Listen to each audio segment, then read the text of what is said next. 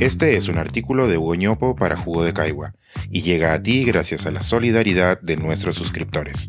Si aún no estás suscrito, puedes hacerlo en www.jugodecaigua.pe. Ese no es mi tema.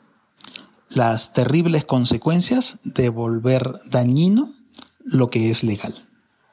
Diciendo que la diferencia no va a variar Usted dice que tiene el derecho, seguramente tienen el derecho, por supuesto que lo asiste, pero está afectando la transición.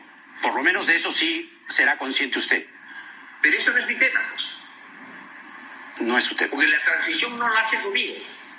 Este diálogo, ocurrido entre Jaime Chincha y Julio César Castiglioni la semana pasada, aún me tiene perplejo.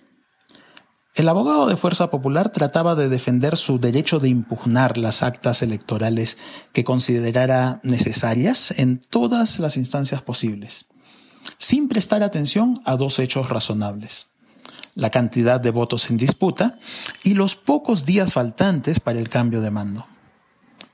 Felizmente alguien le corrigió la plana a Castiglioni, y después de seis semanas, la candidata Fujimori reconoció su derrota y recién podemos pasar la página de estas elecciones. Las impugnaciones que Castiglioni pretendría presentar no iban a cambiar el resultado de la elección. Pero esto, a pocos días del cambio de mando y con tantas definiciones pendientes, iba a causar mucho daño al país, más del que ya se ha infligido. Hay que apuntar que todo esto estaba dentro del marco legal. Esta vez el Fujimorismo no pretendía desconocer alguna ley o hacer, entre comillas, interpretación auténtica de alguna normativa. No era ilegal, pero se trataba de un uso del derecho que claramente afectaba al bien común. A decir verdad, gran parte de lo sucedido durante estas seis semanas de espera por los resultados electorales puede calificarse del mismo modo. Legal, pero dañino. Aquí podemos hacer referencia a lo que apuntábamos hace pocas semanas sobre la competencia. No siempre lleva a buenos resultados para todos. Muchas veces ni siquiera para las mayorías. Cuando se compite con miopía y exceso de egoísmo, ocurren problemas como este. Recordemos el episodio de 2017, cuando Yesenia Ponce le preguntó a Keiko Fujimori si desde el Congreso iban a apoyar al Ejecutivo en el proyecto de irrigación Chinecas, en Ancash. Ponce cuenta que Fujimori le dijo, abro comillas, Yesenia, ¿vamos a ayudar al Ejecutivo? Nosotros vamos a hacer gobierno el 2021. Este proyecto tiene que ser nuestro. ¿Por qué vamos a ayudar al Ejecutivo con este proyecto? Cierro comillas. Para luego llegar a otra frase para la perplejidad. Abro comillas. No me importa si se perjudican 10.000 o 100.000 personas. No va. Cierro comilla. Hoy los valles de Chimbote, Nepeña, Casma y Sechín siguen sin irrigación insuficiente.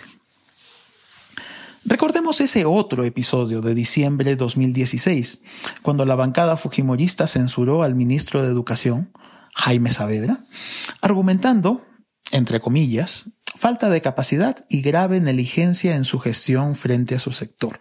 Cierro comillas. Esta acusación gaseosa se centraba en la compra irregular de unas computadoras por una funcionaria de tercer nivel en la estructura jerárquica del ministerio. Probablemente hoy pocos recuerden que también se argumentó ineficiencia inexcusable en las obras para los Juegos Panamericanos. Hoy sabemos del éxito de esos juegos, con la estructura organizacional que ya venía funcionando desde mucho antes de la censura. La verdadera causa tras la censura al ministro Saavedra era la demostración de poder.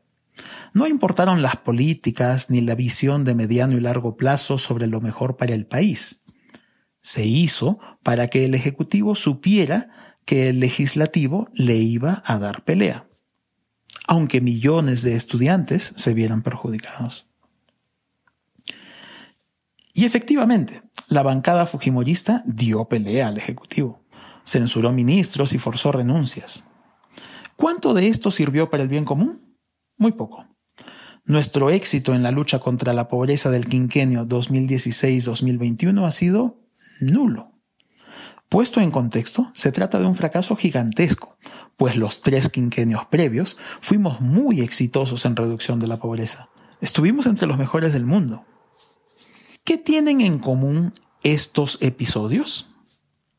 En la disputa política, los ataques del Fujimorismo a sus adversarios le han salpicado daño a la ciudadanía.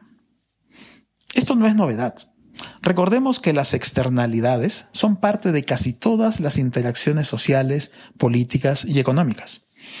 El problema es que en esto hemos sido tratados como si esos impactos, abro comillas, no fueran su tema.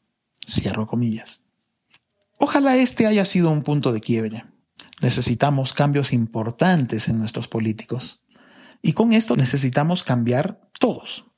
Tener una noción más clara de los impactos de nuestras acciones, grandes o pequeñas, nos ayudará a una mejor convivencia. Es uno de nuestros pendientes más importantes. Este es un artículo de Hugo para Jugo de Caigua y llega a ti gracias a la solidaridad de nuestros suscriptores. Si aún no estás suscrito, puedes hacerlo en www.jugodecaigua.pe. Thank you.